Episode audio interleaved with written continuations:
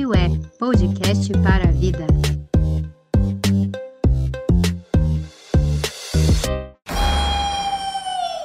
Boa tarde, Flávio. Boa tarde, João. Boa tarde, Flávio. Boa tarde, Naine.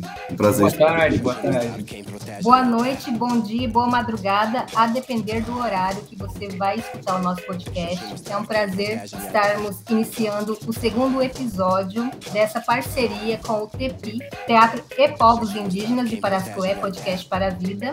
E a gente tem o prazer de receber João Nin, artista performático com uma história que impacta a gente, né? De, de conhecer a tua produção, a gente tem aí algumas referências visuais muito fortes, né, João? Então a gente queria primeiro saber quem é João Nin. Se apresenta, João. Oi, gente. Como a Naine falou, independente do horário, do lugar que você estiver ouvindo a gente, obrigado por estarem aqui nessa fogueira de pixel que eu tenho chamado nessa virtualidade, né? Só que nos ouvidos. É, eu me chamo João Nin, eu sou artista potiguara de Natal do Rio Grande do Norte, né? O território que o IBGE colocou como o estado com menor declaração indígena do país. Então, eu, minha família, as pessoas indígenas do Rio Grande do Norte, somos uma assombração para a história, para a memória desse território, desse país, né? E aí, é, o meu trabalho, eu trabalho com artes, né, no geral, assim, é, eu sou formado em licenciatura em teatro, mas trabalho com música, cinema, performance, eu vou, eu vou, eu vou fazendo, vou entregando o que a arte está pedindo no momento, o que eu estou sentindo meu ao redor, ao redor, E essas imagens fortes que você fala, Naine, é, eu acho que elas são muito uma resposta a, a, a, talvez a violência simbólica que é naturalizada invisível ao meu redor, e eu acho que eu vou reagindo a ela, e aí vindo essas imagens fortes, violentas, digamos assim, né? Mas como as margens de um rio que vem águas muito fortes, né? A gente não tem culpa de responder à violência se ela não parte da gente, né? Então sinto que minha arte tem muito a ver com isso, assim, de sublimar essa violência que vem sobre os nossos corpos, nossas histórias, nosso cotidiano, nosso, nossas cosmovisões, nosso, nosso jeito de pensar e agir. João, e dentro de toda essa questão das violências, e você nos falou da sua família, você pode contar um pouquinho mais sobre o que é essa invisibilidade que você, a que você se refere? Esse apagamento, né? Olha, eu sou uma pessoa que migrei há sete anos para São Paulo para viver de arte, né?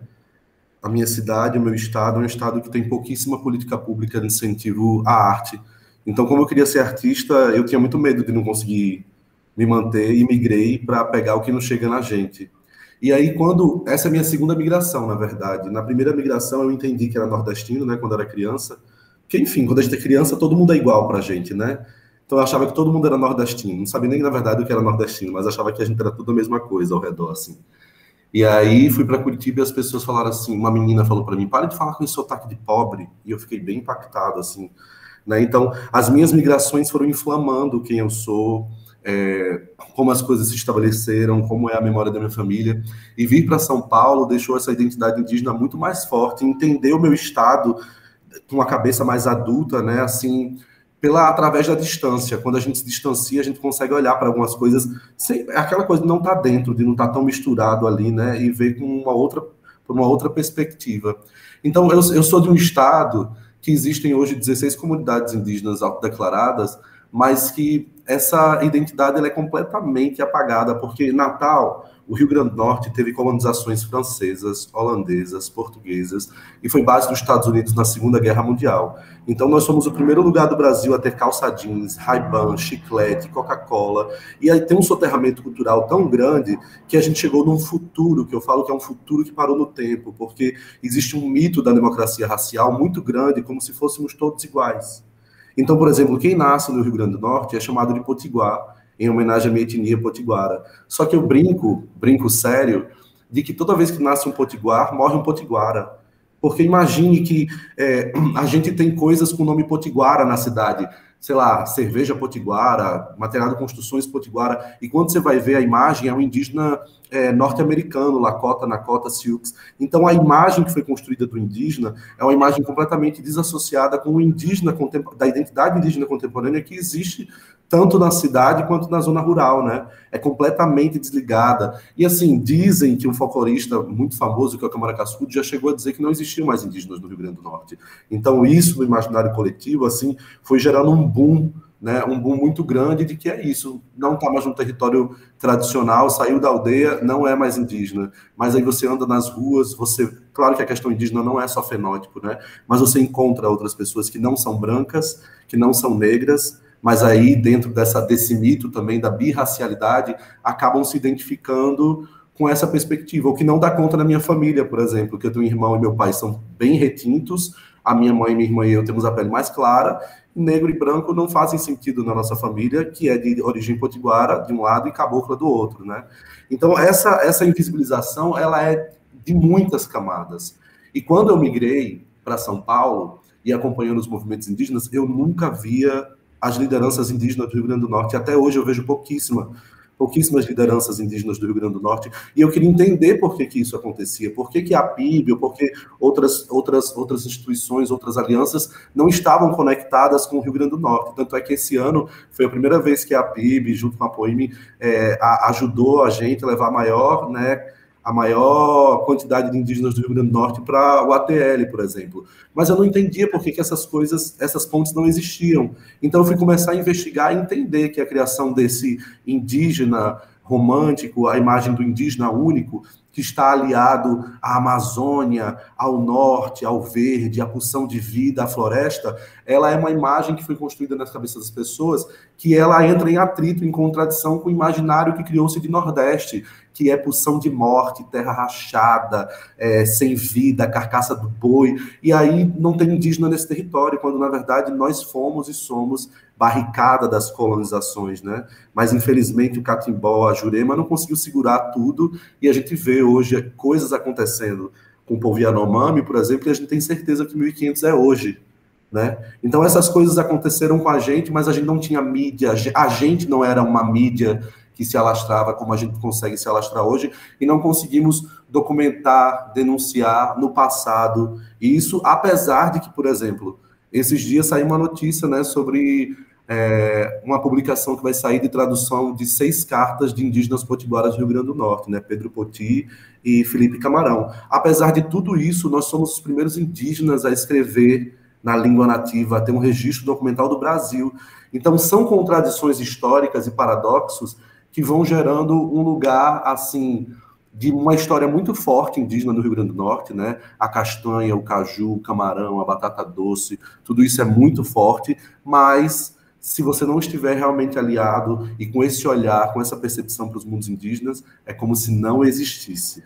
É como se não estamos ali, diluídos, invisíveis, chamados de aculturados, né? Enfim, em toda essa questão que não é muito diferente do resto do Brasil, mas diante da minha pequena vivência por esse país, eu vejo que é uma história muito específica por estarmos geograficamente na esquina de Abiyala, no ponto mais próximo da Europa e da África, né? Apesar das colonizações não terem começado literalmente por lá, nós temos o primeiro marco territorial, que é na Praia de Touro, se eu não me engano, tem um marco lá, o primeiro marco territorial que fincaram aqui nessa terra, né?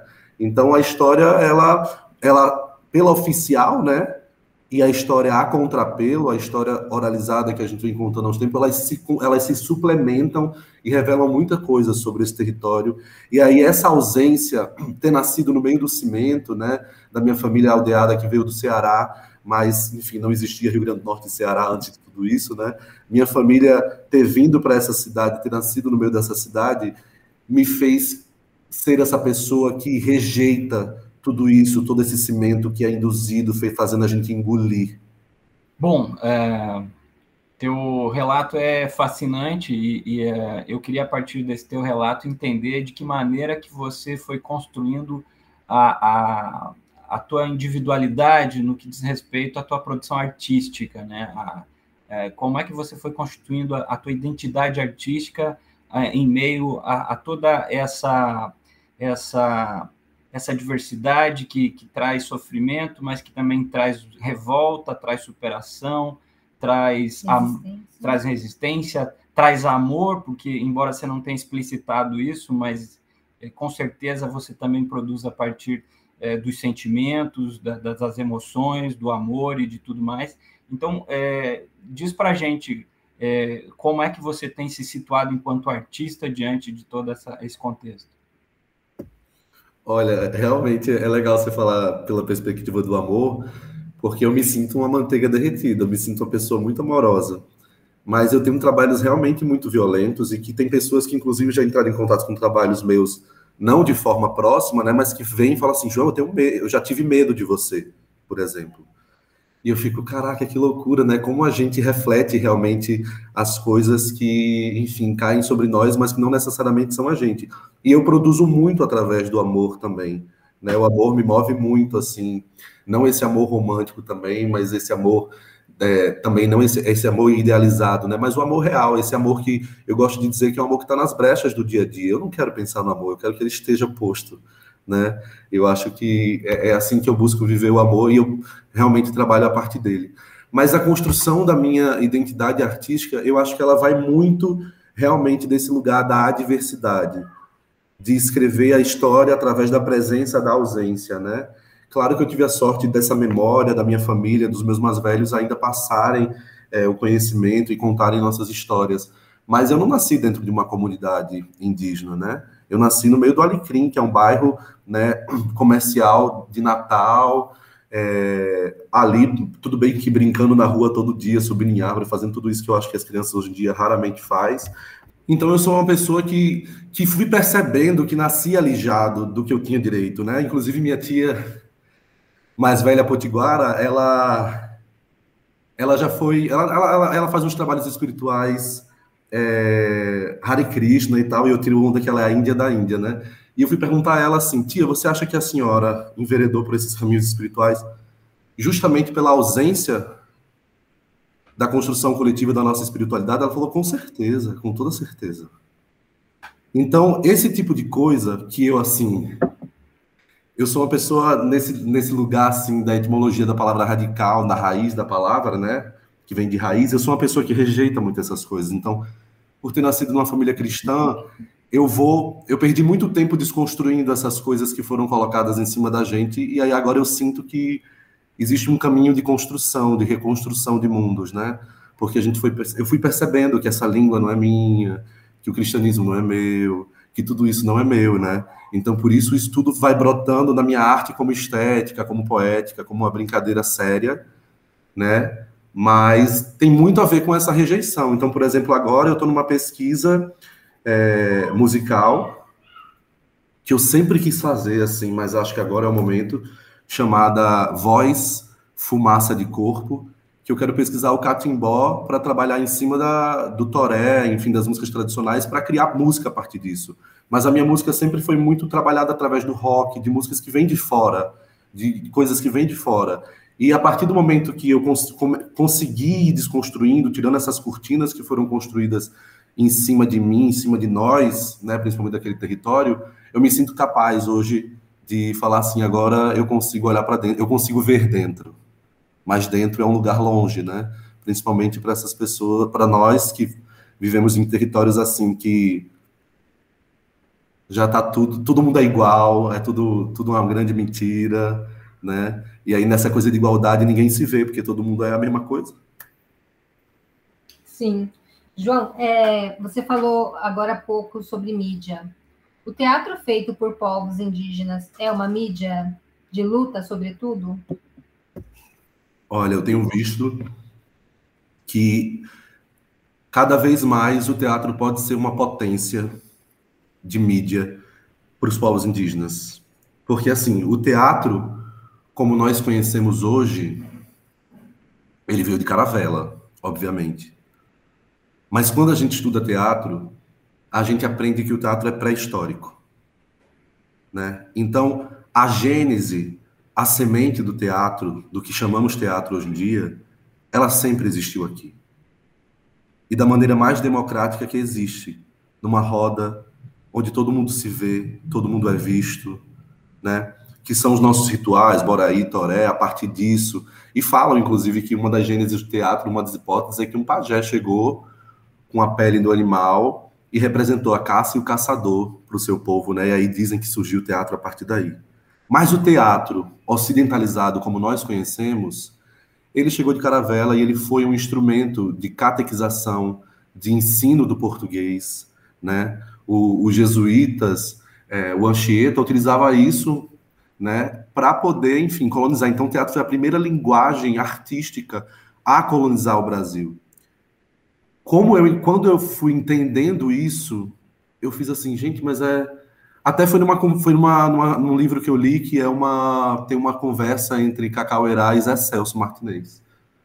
E aí eu fiz assim, caraca, é isso. Eu já sabia disso porque um professor meu, Marcos Bulhões, o mestre da faculdade, já tinha falado. O teatro italiano, como nós conhecemos, ele é uma reprodução da igreja, do altar, frontal, bababá. Mas a, as coisas às vezes estão dentro da gente, mas não florescem, né? É necessário levar tempo, tem algumas sementes que demoram tempo para florescer. E quando eu li Cacau era conversando com os acessos, eu falei, é isso. Eu falei, o teatro foi construído para ser um espaço de genocídio e etnocídio mas a gente pode contra-teatralizar, utilizar o teatro, assim como a gente utiliza também o alfabeto e tantas outras coisas, como uma ferramenta a favor das populações indígenas.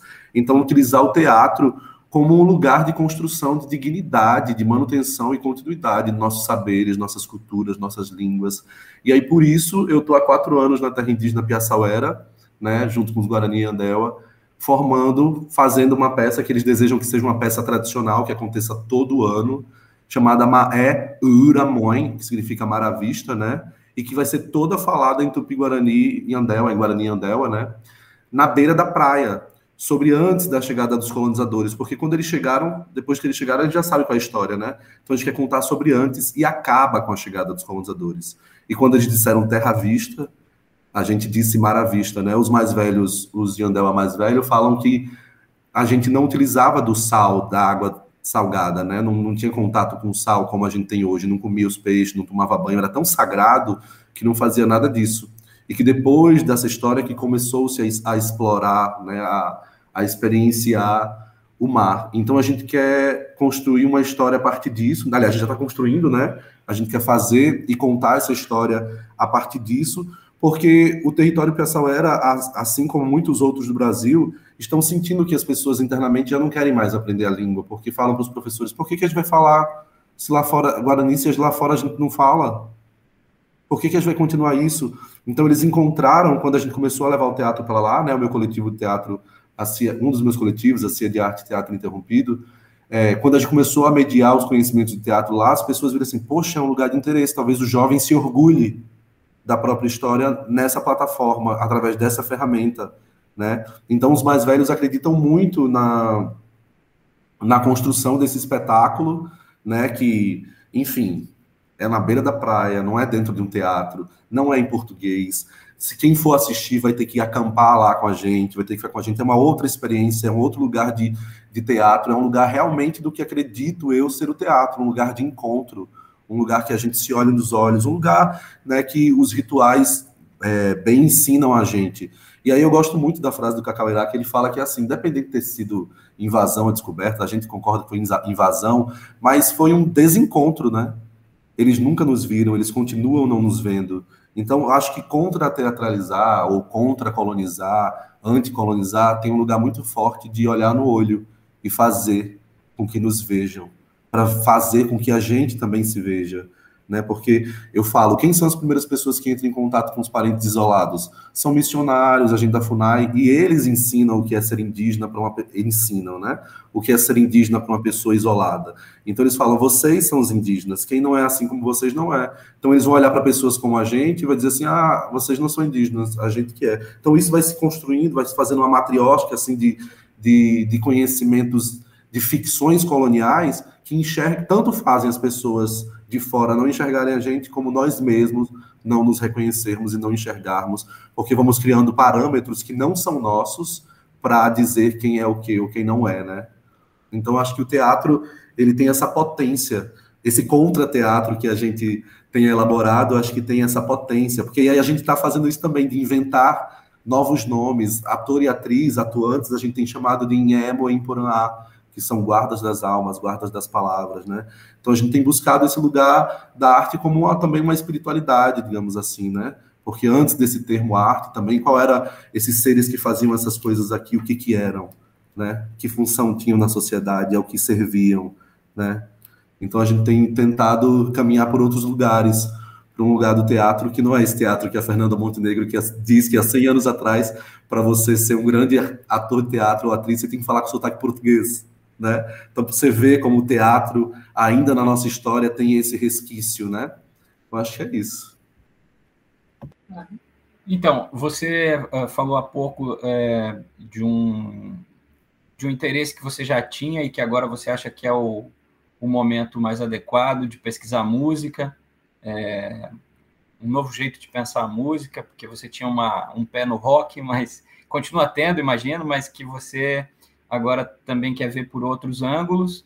E agora, por último, você falou desse projeto é, do teatro com, com os Guaranis. Né? Então, são, são dois momentos. Eu queria que você destacasse, é, é, é nisso que você está focado ou existem ainda outras atividades? Fala, fala para a gente, conta do, do teu trabalho atual, então. Ixi, Flávio, aí você me pegou, porque assim, eu sou louco. Eu não sei, eu não sei se eu sou assim pelo capitalismo, que faz a gente, como artista, ter que se desdobrar em tantos para poder dar conta das nossas coisas, né? Porque a gente que é artista, a gente trabalha em dobro para ganhar metade. Ou se eu não realmente não pertenço a essa tecnicidade, linearidade das coisas, porque eu sou realmente uma pessoa multifocal. E eu fico, eu fico borrando as fronteiras da arte com o meu suor, com meus sonhos, com meus desejos. Então, eu sou uma pessoa que gosta de trabalhar com a música, que gosta de trabalhar com teatro, que gosta de trabalhar no cinema, gosta de trabalhar com performance, mas no fim das contas, para mim, é tudo a mesma coisa. Inclusive, eu estou numa pira que é assim: parece que toda peça que eu estou fazendo, por mais diferente que seja, parece que é a mesma peça. Parece que são ângulos diferentes da mesma coisa. Toda essa pira. Então, nossa, coisa não falta, e aí eu vou me desdobrando e fazendo. Então, ano passado, eu lancei um livro dentro da pandemia, né, que foi o Tibira, uma tragédia indígena brasileira, que narra, é, a partir do documento desse primeiro parente, né, desse, dessa ancestral dissidente Tupinambá que a gente teve, que foi executada em praça pública em 1614, acusada de sodomia, dividida ao meio, na boca de um canhão, né? Lancei esse material mas pretendo me desdobrar em outros trabalhos também. Estou pesquisando sobre a época da ditadura para lançar uma segunda dramaturgia. Eu me senti assim, depois comecei a adentrar nessa outra consciência dentro do teatro, porque assim, o que eu penso é, nós sempre sabemos, a gente só não sabe que sabe. Né? Para mim, a ancestralidade ela é científica. O sangue ele é ciência. Né? O sangue da gente é ciência. Então, é... Então eu sinto que é tudo no tempo do tempo, sabe? As coisas vão se, se organizando, vão se afirmando, se dizendo. E aí, entendendo esse teatro por essa perspectiva que eu entendo hoje, quando eu vi as pessoas pela primeira vez lendo Tibira, porque eu nunca me imaginei dramaturgo, por exemplo, eu nunca me imaginei fazendo um texto de teatro. Só que as pessoas perguntam como é que você entrou na cabeça de Tibira? Eu falei, minha gente, eu não entrei, foi Tibira que entrou na minha cabeça. Eu ia dormir, eu não conseguia dormir, ficava escrevendo. Eu passei dois anos sem, sem computador, né? Então só tinha celular, eu escrevi tudo pelo celular, eu ia escrevendo, escrevendo, escrevendo, escrevendo. Aí eu falei, não, não é quase que não, não, fui eu que desejei, foi uma coisa que veio, assim, né? A Dayara Tucano fala que eu fiz um, como é o nome? Um encaminhamento de alma. Ela fala que eu fiz um encaminhamento de alma. E aí, é, diante dessa responsabilidade, mas também diante de ver as pessoas colocando as, as, minhas palavras nas suas próprias bocas, que eu acho isso, eu acho isso assustador, eu acho isso uma magia, eu acho isso feitiço, assim, e isso prova para mim o quanto palavra é alma mesmo, para a gente dos troncos do Piguarani, né? E quando eu vi as pessoas, e Umo Apurinã, José Ricardo, Caissara, Bárbara Cariri, lendo Tibira, eu fiz assim, caraca, é possível, é isso. Eu posso construir, apesar do contro da controvérsia dos fatos, né, ser uma tragédia, uma pessoa que morreu ali dividida ao meio, mas eu coloco Tibira com muita dignidade, com cabeça em pé ali, enfrentando os desafios. Então eu falei, é possível que a gente construa, assim, lugares para que os corpos indígenas possam, possam habitar e possam existir com dignidade nesse território da arte. É possível sim. né? Então, o meu trabalho, ele, é, ele vai num lugar de construção de cada vez mais coletividades.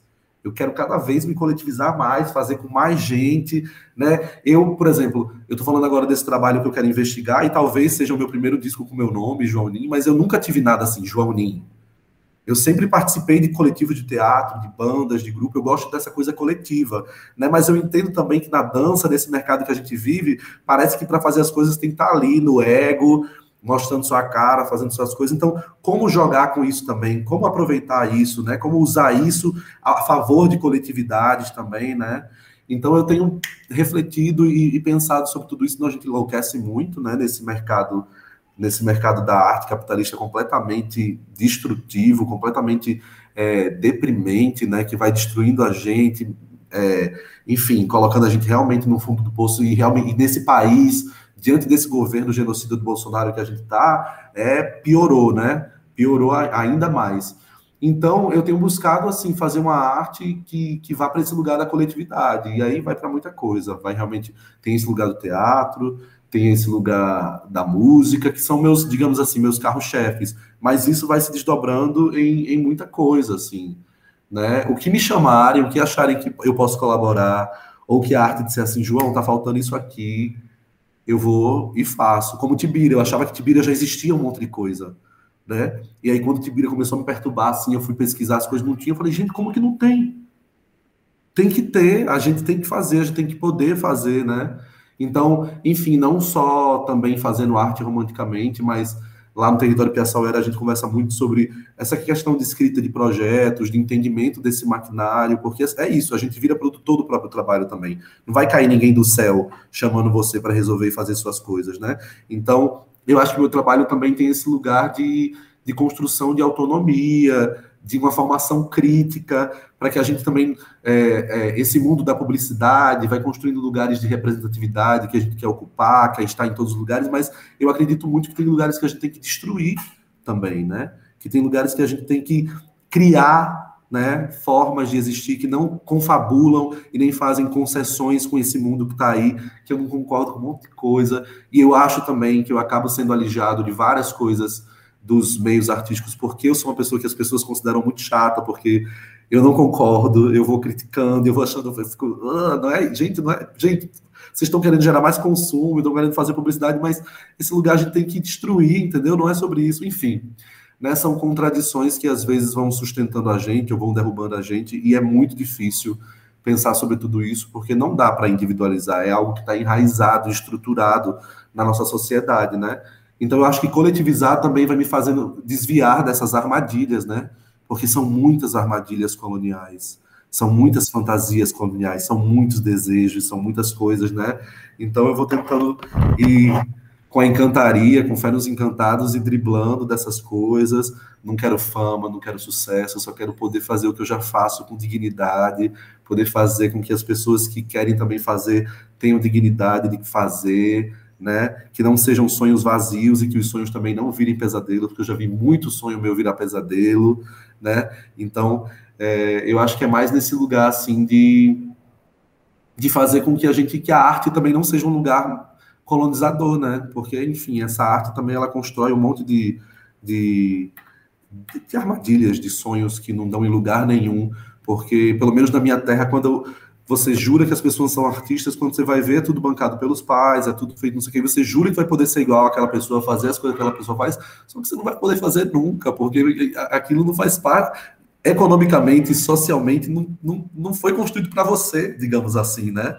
Então, como que. Eu não eu vejo muitos artistas brancos agora diante do governo Bolsonaro dizendo assim. Ah, depois, principalmente daquele vídeo do Wagner Moura na Roda Viva, dizendo que o cinema e a cultura acabou. E as pessoas, meu Deus, a arte acabou e tá muito difícil. Eu fico, ah, é? Nunca foi pra, nunca pra gente, a gente conseguiu fazer. Eu tive que migrar, sair da minha terra, ficar longe da minha família, longe do meu povo, para poder fazer o que eu faço hoje. Vocês agora estão dizendo que agora que acabou. Ah, meu amor, então vocês vão ter que sofrer muito mais ainda, porque a gente está aqui virado no traque, se transformando em fumaça, virando um monte de coisa para poder fazer qualquer coisa, e vocês estão dizendo que agora é que acabou. Então, acho que assim, é, eu acho que nossos movimentos indígenas também têm muito a mostrar para essas pessoas que o buraco é muito mais embaixo, e que é, uma, é de uma outra forma que a gente tem que pensar a política para que todos nós possamos fazer, né? Então eu sou uma pessoa muito que critica essa coisa de negros no topo, indígenas no topo, né? A gente tem que destruir o topo e eu brinco que é isso, que é indígenas no todo, né? Que as pessoas negras relembrem que eram indígenas de África que foram traficadas para cá, que os brancos lembrem que eram indígenas da, da Europa, né? Então para mim é, é muito esse lugar assim de indígenas no topo. Bom, a gente vai chegando para o nosso final te ouvir, assim, foi muito, muito bom, assim, nós tivemos, eu acho uma, um começo de tarde maravilhoso, assim, obrigada pela tua participação, é sempre muito bom ouvir, assim, pessoas com tanta energia, né, Flávio? Ele tem uma energia, assim, que ele fala, e ele vai, e ele faz, e eu acho que isso é uma característica... Sim, eu já tô fãzaço aqui do, do João Nin, esperando esse disco dele, com o nome dele agora, e o espetáculo também com os Guarani, né? É. Tem data? Tem data para o lançamento? Olha, nosso sonho era que fosse que estreasse em abril, né? De qualquer ano aí, que talvez seja ano que vem, e que ficasse sempre acontecendo em abril. Mas um dos meus parceiros, meus grandes parceiros do território, que é o Devan, né? É, ele teve um AVC no meio da pandemia, então agora a gente está realmente reestruturando, vendo dentro da Piaçora como que a gente vai fazer sem o Devan, pelo menos tomara que seja por enquanto, né, que ele está se recuperando também. Então tudo que eu tenho feito eu tenho dedicado a ele. E mas é isso, vai acontecer, se não for ano que vem, vai acontecer em algum momento, vai acontecer na hora certa. Eu também não quero me pressionar para que isso aconteça não, para que, enfim, eu não endoideça no meio desse caminho. Né? Mas obrigado demais pelo carinho, gente. Eu estou muito feliz de estar aqui, me sinto honrado de estar aqui conversando com vocês dois, principalmente com a Naine, que admiro muito a trajetória, né? Então, essa coisa de primeiro indígena é bizarro, porque eu fico pensando assim, meu Deus do céu, no Rio Grande do Norte, que a gente já teve indígena de tudo que é coisa, mas o povo esqueceu. Fernando de Noronha, que já teve até, sei lá, duquesa indígena, as pessoas não, não sabem nem dessa história da gente, né? E aí, quando falam Tibira, o primeiro caso, falo, gente, o primeiro caso documentado, deve ter gente que morreu antes do mesmo jeito, deve ter gente que morreu depois e não foi documentado, né? Então, enfim, são falácias do capital e do colonialismo que a gente às vezes só usa também como é, cortina de fumaça ou estratégia para eles, mas se a gente cair nessa. Se a gente não se ligar nisso, a gente acaba entrando na onda também, né? Então é, é muito perigoso, mas eu conto com as coletividades da gente para ir dando uns tapas na cara da gente e falar assim: ei, menino, não é isso não. E eu falo: meu Deus, é verdade, não é isso não, é verdade. Dá um passinho atrás que a gente depois vai todo mundo lado a lado. É isso aí. Bom, então eu vou me despedir de você, João, de você, Flávio. Muito obrigada. Quer deixar uma, um recado, falar alguma coisa que não foi falada, João?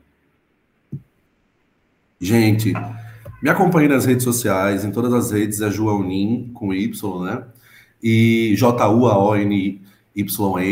E aí por lá vocês conseguem desaguar nos meus trabalhos de teatro, meus trabalhos de música. A partir deles vocês podem ver que ramifica para muita coisa e vocês podem acompanhar o que eu e outras pessoas estamos confabulando, tanto para contra-atacar quanto para se defender.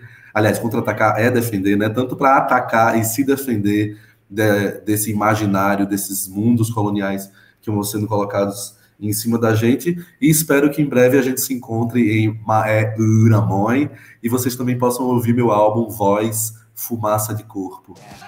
Vai ser um prazer. Obrigado, obrigado demais. A gente adorou estar com você. Um grande abraço.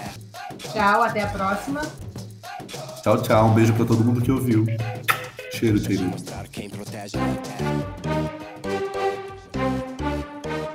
Parasque Web, podcast para a vida.